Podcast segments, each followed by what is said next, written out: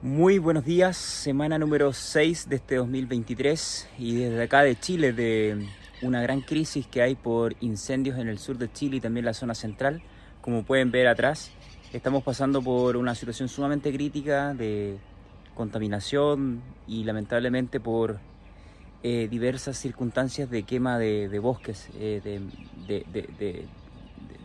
de forestales que obviamente tienen em, sus campos por la zona central y sur de, Chile. Eh, es una situación complicada, eh, también está pasando lo mismo en otras circunstancias obviamente con el sector porcino. Muchos países y grandes productores están teniendo una dificultad para poder encontrar cerdos, la verdad que la oferta no es la mejor, como el caso de Estados Unidos, también el caso de, de España, y vemos que mm, la situación para poder eh, tener mejores precios también eh, se está dificultando debido a que el consumo no está acompañando de la mejor forma. Vemos que las exportaciones eh, han disminuido, principalmente porque ya saben que China no está exportando la cantidad necesaria o no está importando la cantidad necesaria que ya estaba acostumbrado al mercado, por tanto está este ajuste que aún ha costado de que los mercados puedan tener eh, precios que para el productor sean eh, correctos. Obviamente Brasil ya venía bastante complicado el año pasado, este año le ha costado bastante recuperarse en cuanto al precio del cerdo. Eh, por otra parte también lo mismo pasa con Chile, eh, México ha podido tener leves beneficios, Estados Unidos también, sin embargo los precios podrían estar siendo mejores ya que la oferta está disminuyendo y en España los beneficios son eh, muy menores, pero también el productor está teniendo ventajas.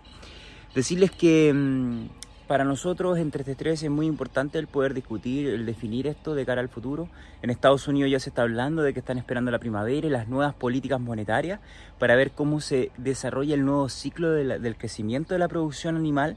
Esto es bastante importante decirlo porque según eh, analistas que son muy reconocidos en Estados Unidos, comentan que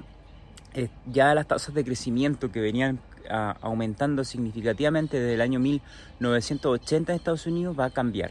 Hay un nuevo ciclo donde las nuevas políticas monetarias están haciendo un poquito la, la mano de obra más cara, más difícil de encontrar personas que quieran trabajar en granjas. Por tanto, el crecimiento de la producción porcina en Estados Unidos no va a ser de la mejor. De hecho, ya vimos un año atípico que fue un decrecimiento de la producción de cerdos y esto se va a eh, seguir desarrollando en los próximos años. Por tanto, cada vez va a ser importante el incluir tecnología, el incluir también Big Data en las granjas para poder trabajar con menos personas y poder automatizar aún más los procesos. Esto es algo positivo para aquellos que obviamente creen en este tipo de, de transiciones, pero va a tener que ser algo necesario para el resto de los países. Sabemos que lo que ocurre en México posteriormente va a ocurrir al resto de los países